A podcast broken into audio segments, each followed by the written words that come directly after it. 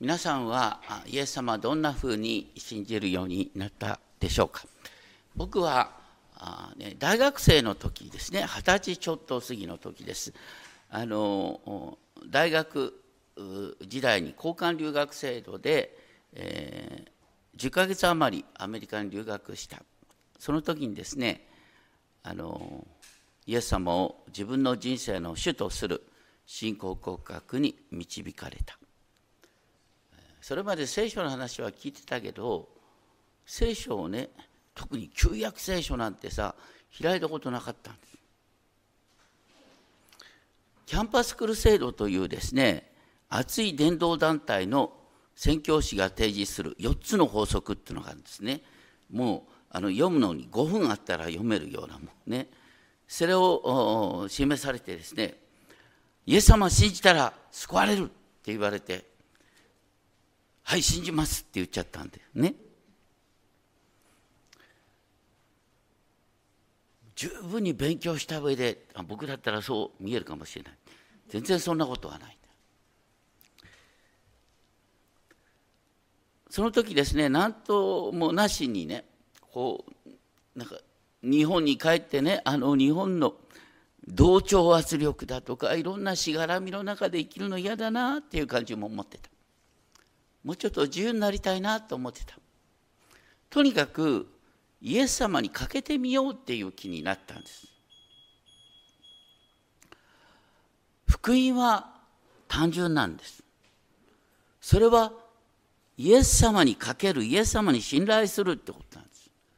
いやそんなこと言ったって誰もイエス様わからないね。大抵どうなるかっていうとイエス様に恋をしてる人イエス様のことを大好きな人を通してえ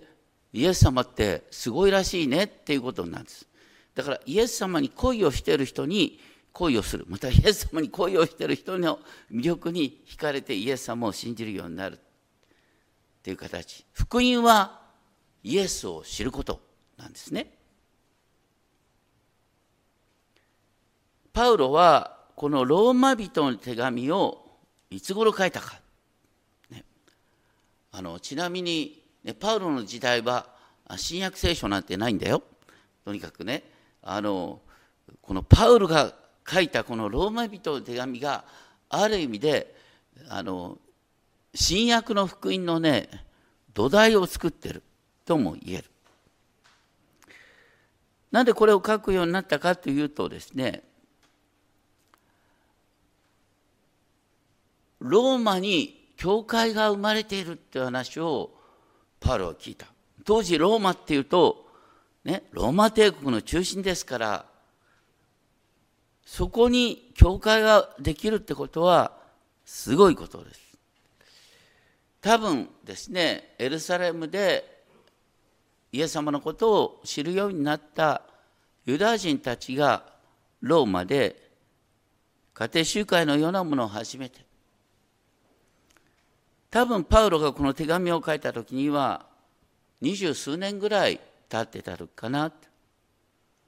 ローマの教会だからね数千人集まる大教会かと思うと多分当時の、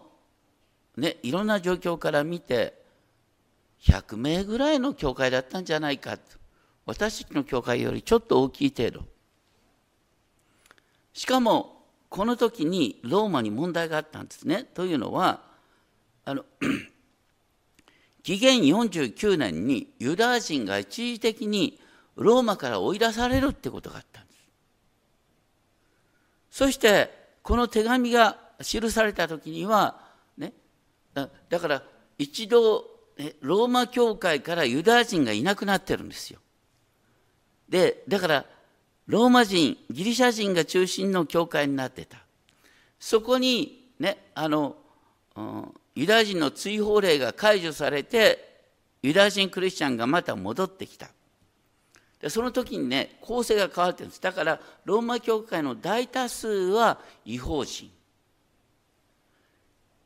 ユダヤ人クリスチャンがポツポツと出てきてその中にアクラとプリスキラとかいうね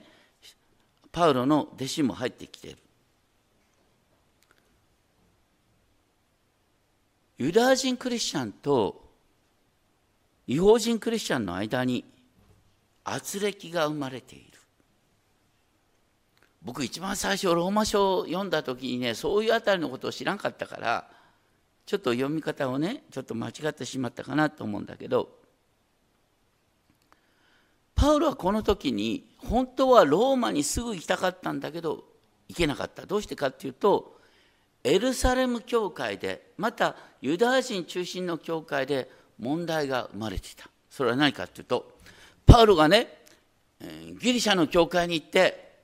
イエス様を信じたら救われるそしてそこにすぐに精霊が与えられて彼らが神の民となった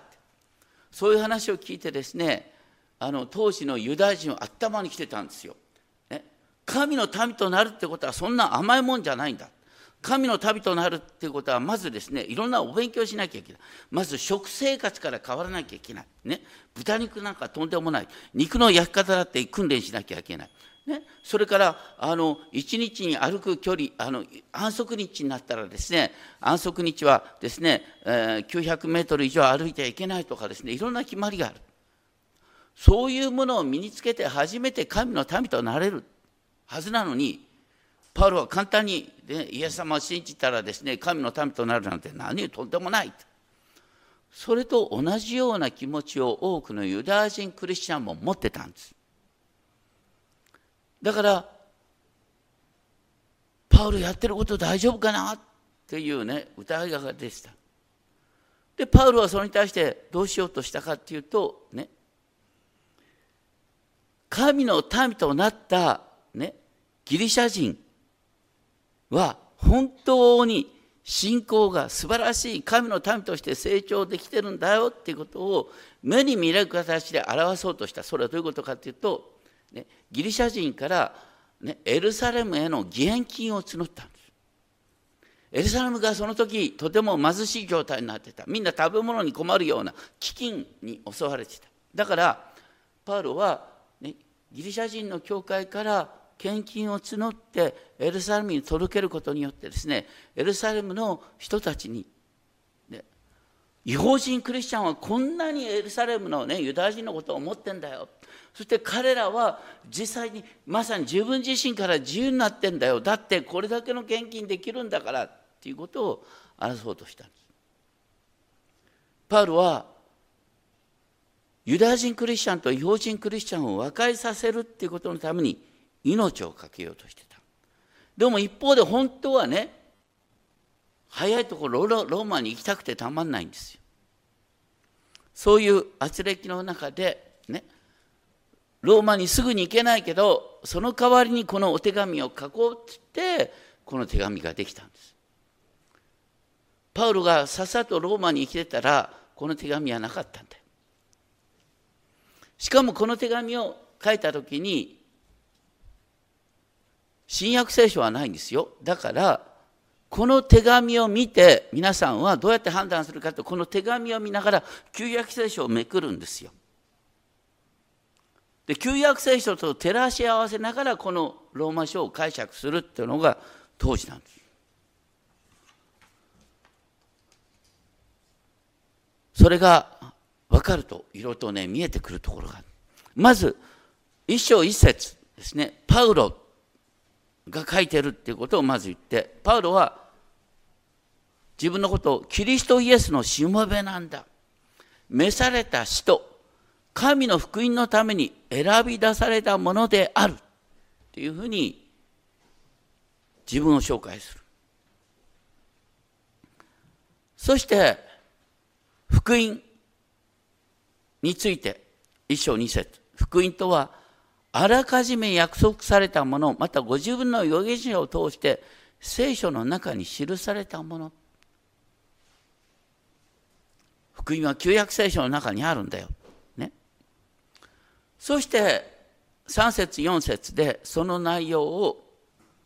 福音とは御子に関することだ神の子に関することだ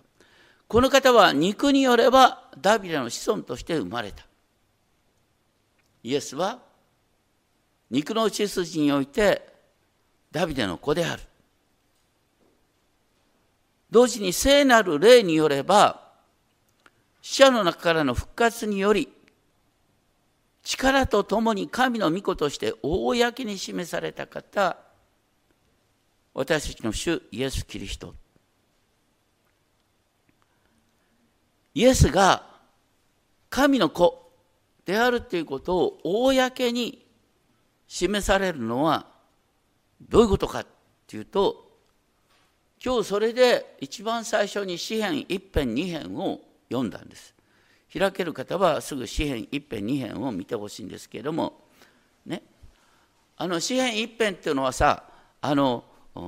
主の教えを喜びとし昼も夜もそれを口ずさむその人は流れのほたりの木のように何をやってもうまくいくってうもう本当になんか楽天的な、ね、ことが言われてでしょ？でも人生なかなかそうはならんよな。でこれは2編とセットになって始まる初めてわかる。2編の始まりは何かっていうとね「Why do the nations」ってこうあのメサイアに出てくるね有名な2章1節ね2編1節国々はどうして騒ぎ立ち諸々の国民は虚しいことを企むのかと言って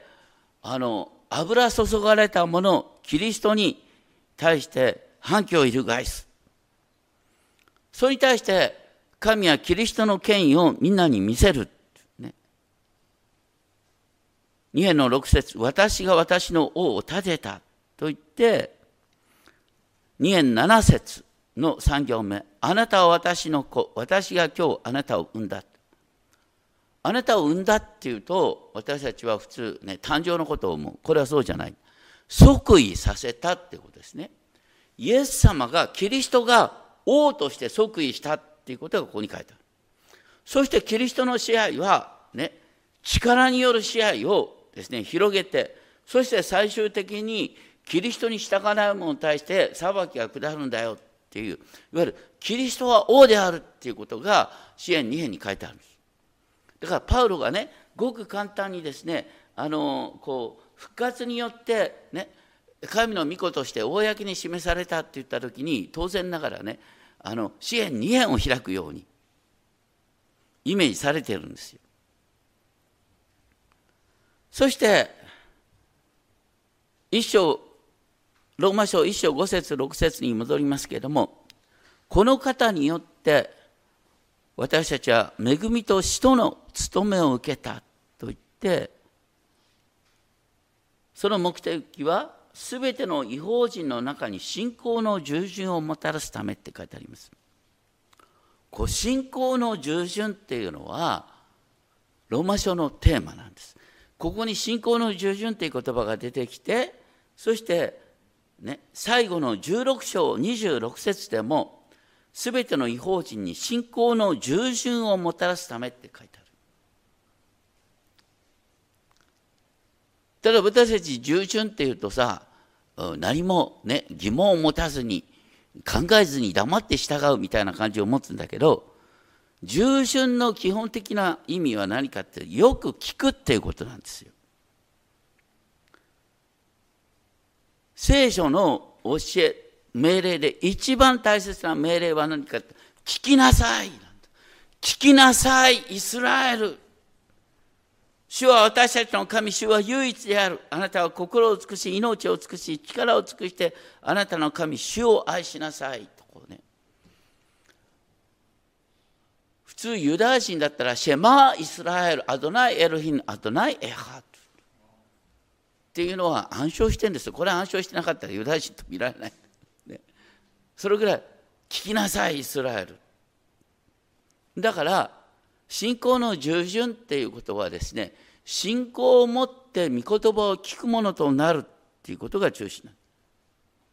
御言葉を聞いて御言葉を自分の人生に適用しようとするっていうのが信仰の従順なんです。よくね信じるだけでいいんだそれは間違ってないんだだけど信じるっていうことはその後その人の行動の変化が当然生まれるはずなんです。イエス・キリストを信じる中にイエス・キリストへの信仰から良い行いは溢れ出てくるはずなんです。そして一章七節になって初めて手紙の宛先すべてのローマにいる人へ。で神に愛され召された生徒たちへ恵みと平安があなた方にあるように。とにかくローマにいる人々はそしてこれは私たちにも適用できることですけど神に愛され召された生徒なんだよって。生徒。生徒っていうのは英語で言うとセイントですよセイントカトリックではですねあの立派な行いをした人が成人になるんですけど。こう立派な行いする前にさあのイエス様を信じた人みんなセイントなんですよ。ね、これから僕のことをセイントヒデちゃんって呼ぶ。ね、セイントナタナエルとか言ってさ、まあ、とにかくもうそのままです成人なんだよっていう話なんです。そしてパウロは自分の手紙の中でいつもね恵みと平安を祈る恵みっていうのはギリシャ語で言うとカリスなんですが特別な恩恵を施すっていうのが恵みなん特別な恩恵なんです。と平安っていうのは皆さん平安のヘブル語は何て言うんですか？シャロームよかったなうちの教会 平和も平安もみんなシャロームなんですよ。ね、そして神の救いのご計画はシャロームの完成なんですね。だから恵みと平安の中にね信仰は神の選びから始まりこの世界が平和の完成で終わるって終わるっていう全てが含まれてるんですよ。で普通パウロの手紙はね一章一節にある自分はどういうものかっていう紹介とそれと7節にある誰々宛てっていうんでまとまるそれが他のねエペソ書だとかコルサイ書ピリピ書の書き方なんですね。ところがパウロはもう初めての、ね、ローマの人々会ったこともない人に書くもんだから気を使ってもう2節から6節のところでわっとですね思いをあふれさすようにこの手紙の要約を書いてるんです。だから2節から6節っていうのは手紙の要約みたいなもん。だからここのところでですね2節と6節の終わりにね点が引いてあるでしょ。だからこれカッコなんです。カッコなんだけどね。だから手紙の挨拶の中にこの部分が入ってるそれほど実はこれを大切なんです。とにかく福音の、ね、目的は信仰の従順。で一章八節でパウロは具体的にローマ教会のことを私は神に感謝しますと言ってそれは全世界であなた方の信仰が語り伝えられているからと言ってそして神が私の証人ですっていうことを9節でまず言う。神が私の証です。そしてその神に私は心から仕えているって書いてある。心から仕えているっていうのは厳密に言うと霊において仕えている。言いたいのは精霊の働きによって私は神に仕えてるんだっていうことを言いたいんです。ただ手紙のまだ最初ですからね。霊において仕えてるっていうですね曖昧な表現を使っていく。そして証ししたい内容は何かっていうと私はいつもあなた方のために祈っているんだそして神が御心によって私がローマに行くことができる道が開かれるようにっていうことを本当に願ってんだ。さらに一章十一節私はあなた方に切に会いたいと望んでいる。それはどうしてかっていうと、御霊の賜物をいくらでも、いくらかでも分け与えるため。それによってあなた方を強くするためまた信仰を確立させるため御霊の賜物賜物っていう言葉はギリシャ語ではカリスマって言うんですさっき恵みがカリスでしょ？で恵みの現れが賜物がカリスマってっていうんですね。私たちはあのカリスマっていうとあカリスマ教会とか言ってねあのこうなんか特別な賜物を強調するっていう感じで捉えるんだけどパウロはこのまだね具体的に賜物が何かっていうことは明確にしてないです。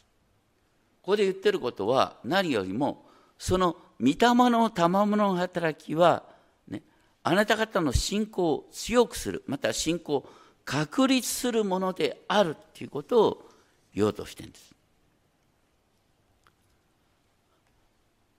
皆さん新約と旧約旧約と新約って何が違うか。まあ、新約はイエス様のこと書いてあるね。だけど教えは旧約と新約は矛盾しないんですよ。同じなんです。何が違うかと新約は、精霊が全ての信者のうちに与えられるっていうのが新約の中心なんです例えば、新明記30章6節を見るとね、新明記30章6節では、バビロン保守から、バビロン保守があって、そのバビロン保守からね、解放されるユダヤ人のことについて、こんな書き方されてる。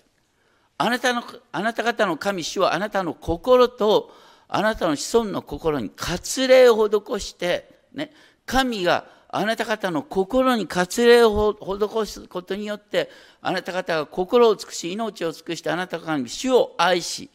そしてあなた方が生きるようにされると言ってることは、ね、さっき言った、心から主を愛し、ね、主に仕えるっていうのは立法の中心なんで、それこそ立法の中心なんだけど、その立法を守ることができるように、神があなたの心に割礼を施し、あなたの心を新しくするって書いてある。それからエゼキエル書36章の26節27節なんか見るとね神はあなた方に新しい心を与え新しい霊を授けるそれは何のためかってあなたが神の教えを自分から実行できるようになるためだっていうことを言ってるんですでパウロはね実はローマ書ではその精霊の働きを本当に何を強調しようとするんだけど今ここの最初の部分で言おうとしてるのはねそのね神の教えを行うことができる精霊の働きを分かち合いたいんだよ。ね、それがここに書いてある。御霊の賜物をいくらでも分け与えたいってこと。そして同時にその身を互いに確認し合って喜びたいんだってね。それはあの 13節にありますけれども、ね、パウロはね違法人伝道した時に違法人に精霊が与えられるっていうことを、ね、言ってた。そしてここのローマでもですねその精霊の恵みを分かち合うことによって、一緒に喜ぶことができるようになりたいんだよってことが12節13節で書いてあるんです。ですから御霊の賜物について強調されているでも御霊の賜物とは何よりもねなんか突然ですねあの今まで語れなかった言葉を語れるようになるっていうよりはとにかく私たちの内側に、信仰が与えられるっていうことが何よりも御霊の賜物の最終目的なんですだから信仰を固くする信仰を強くするということにつながっている。そういう中でパウロは一章14節15節で私はギリシャ人にも未開の人にも知識のある人にも知識のない人にも負い目のあるものパウロの負い目って何ですか？パウロはね、元クリスチャンを迫害するものだった。もうクリスチャンを迫害することに情熱を固めてきている。それはパウロの負い目なんです。ね、それがイエス様に出会って、ね、福音のために命を懸けるものとなった。だから私は福音を述べ伝えないわけにはいかないんだっていうことを言ってる。でそれはローマにいるあなた方に対しても同じ思いなんだよっていうことを言おうとしている。そして私は福音を恥としません。なんで福音を恥としませんっていうことをねあえて言う必要があるかっていうと福音の中心はイエス様の十字架でしょ？で十字架っていうのは今でこそさなんか愛のシンボルって見えるけどいつも言うけど十字架っていうのは死刑の道具なんだよ。で旧約聖書新明記21章23節を見ると木にかけられたものは神に呪われたものであるって書いてあるんです。だから十字架にかけられたイエスは神に呪われたものなんです。神に呪われたものが救い主になるなんてありえない。ところが、パウロはガラテヤ人への手紙、この時はローマでもガラテヤ書が読まれた可能性がありますが、ガラテヤ人の手紙3章13節ではこう書いてある。キリストはご自分が私のために呪われたものとなることで、私たちを立法の呪いからあがない出してくださった。イエスは本当に呪われたものとなったんだ。それは私が本来受ける呪いをイエス様が代わりに受けてくださったんだよ。ね。だから十字架は私たちが本来ね、呪われる死刑にされるですね、道具だったのに、その代わりにイエス様が十字架を追ってくださったから、私たちは十字架にかかる必要がない。結果的にイエス様、あの十字架が愛のシンボルと変わるっていうこう逆転なんです。しかもね、ずっと最近イザヤ書をやってきたでしょ？イザヤ書53章のキリスト予言の中ではイザヤ書53章10節では、ね、彼が自分の命を代償の捧げ物とするなら末永く子孫を見ることができ主の御心は彼によって成し遂げられるって書いてあって要するにイエス様が十字架でご自身を、ね、代償の捧げ物なだめの供え物としたっていうことが言われてるんです。これすごいことですね。だからそれらすべて含めて私はね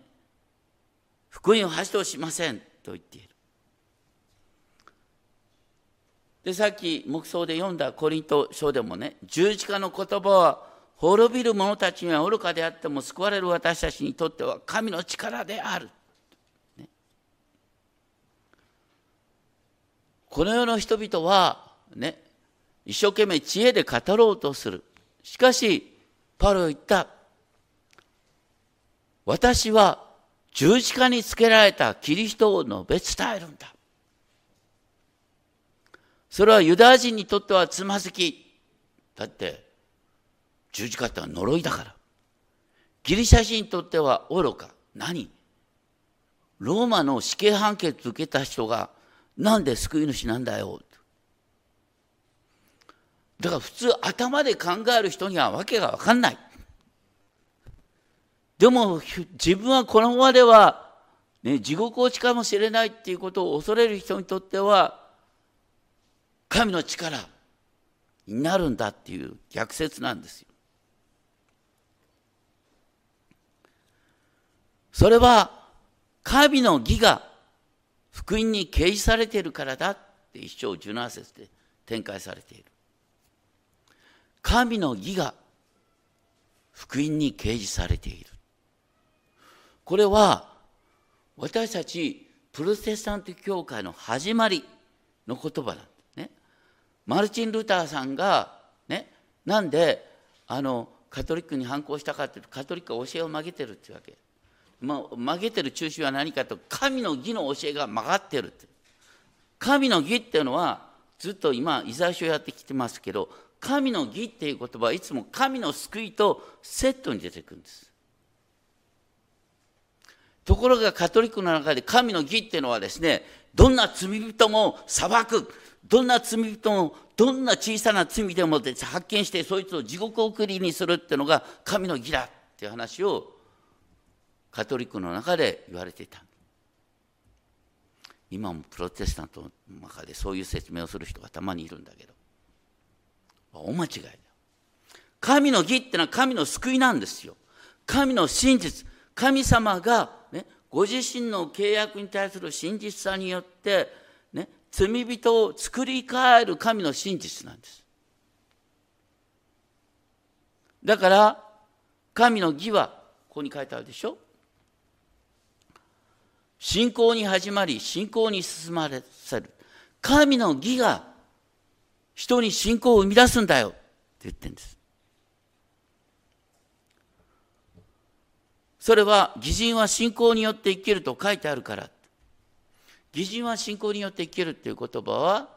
こう格好好きでしょ？これはどこの引用かっていうと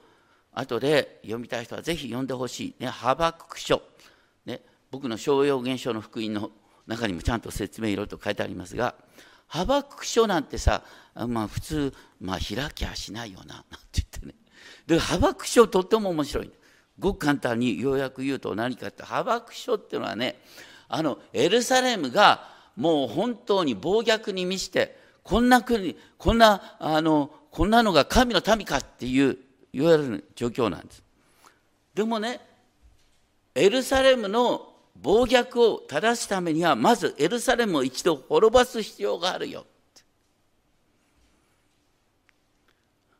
昔の日本もそうだよ。ね？あんまりこういうこと言いたくないけど第二次大戦前の日本の制度がそのまま続いていたとしたら大変なんだよあの身分制度がそのまま続いてね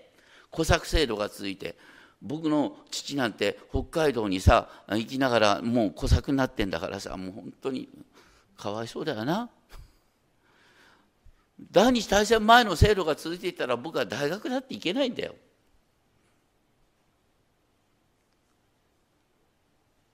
日本はある意味で一度滅びたんですよ。滅びたおかげで日本は変わったんです。ドイツも同じようなもんだよな。滅びたおかげで変わったんです。で同じようにハバク書は何かっていうとねエルサレムは一度滅ぼして新しくする必要があるって話を言ってるんです。で、そういう中で、神がハバクに、ハバクに幻を見せる。これから起きることは、差し当たり、とんでもないことに見えるかもしれないけど、神はそれを通して、イスラエルを新しくしようとしてるんだ。バビロン保守を通してイスラエルを新しくするんだっていうことを言おうとしてるのがハバクなんで。ハバクの最後は何かっていうとねあのイチジクの木は花を咲かせずブドウの木には実りがないと言って大地が不毛になる大地が不毛になる中でハバクは主は私は主にあって喜び踊り私が救いの神にあって楽しもうと言ってる。地が何の作物も出さない状況になって私は喜ぶって言ってんだよ。まるで日本が廃墟になって喜ぶっていう言ってるようなもんなん一度国が潰れないと新しいことが出てこないからって。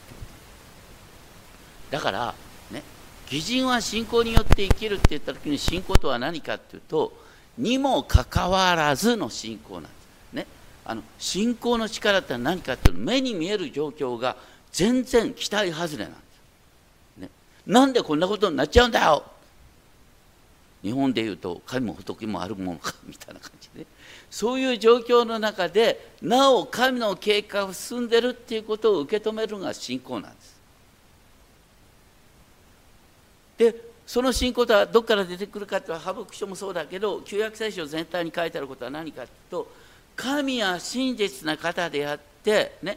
この人を作り変えるために一度懲らしめることはあるけども懲らしめたとしてもそこから新しいことが生まれるんだよっていうのが福音の中心なんです。それが神の真実なんです。それが神の義なんです。その神の義神の真実を、受け止めるっていうのが信仰なんです。これなかなか大変なこと。どうしてそんなことが信じられるかっていうと十字架にかけられたイエス様は私たちの罪によって十字架にかかり3日目によみがえったんだ。分かんないけどあの人がイエス様にね本当に大好きだってイエス様に対する愛情を表現してるのを見るとねひょっとしたらイエス様は本当に死んで復活したのかなっていうことをみんなねちらっと思っていやその方にかけてみようかなっていう話になってくるって。まあそれがだからローマ書に書いてあることの中心なんです要するにローマ書に書いてあることは信仰の従順信仰の従順とは本当にね当時のユダヤ人が、ね、神を愛しなさいと言っても愛することができなかった。その愛することができなかったユダヤ人に神を愛することができる力を与えるのが福音そしてそれは精霊によって私たちにねなされる働きなんだということですね。でこのローマ書ねまた言いますが本当にパウロは、ね、ローマに行きたくてたまんなかったんだけどでもねこの教会の今後のことを考えたら大切なのはユダヤ人クリスチャンとギリシャ人クリスチャンの和解である。そのためにパウロはエルサレムに行ったわけでしょ本当はローマに行きたくてたまんなかったんだけど。エルサレムに行ってどうなったの？パウロは捕らえられたよね。捕らえられた結果としてパウロは今度ね囚人として今度ローマ皇帝に上訴する者としてこの時から5年ぐらい経ってあのローマに行くんですよ。結果的にローマに行くんだけど。ですぐに行けなかったからパウロはローマ人の手紙を残してくれたんでしょ。ローマ人の手紙って今や最大のたま賜物だよね。どうしてローマ書が書かれたかというとパウロの期待通りにことが運ばなかったからです。皆さん皆さんが期待通りに人生がいかない。喜びましょう。そこから新しいことが始まるんだよ。パウロはローマに行けなかったからローマ人の手紙書いてこれが人類にとっての最大の宝物になっていわゆる新約聖書の中で一番最初にこう聖典として認められるというのはまさにローマ書ですよ。福音書の前ですよとにかく。ローマに行けなくてよかったな。でも後で行けたんですよ。これも私たちの人生に起こることです。だから、まあ、とにかくね本当にその信仰っていうのは期待通りにいかないそういう中で神のご計画は着実進んでるんだっていうことを信頼して今ここでねあなたができる誠実なことを行うっていうのが信仰なんです。だから信仰は必ずですねこう目に見える状況がわけが分かんないけどでも私は、ね、神に信頼して神神の誠実さを信じてここで私は、ね、誠実な生き方をしましょうっていう形に生まれるのが本当に信仰なんだよっていうことですね。それはイエス様にすがることから始まる。今日この後でですねみんなで歌う歌う賛美が「ただ主をあがめて」って歌ですがここのところですね「あの主こそが清め主なんだ」ってそしてあの主は私たちに精霊を与えてくださるんだよそれと4番目の歌詞が面白いんですけども「主こそ癒し主で、ね、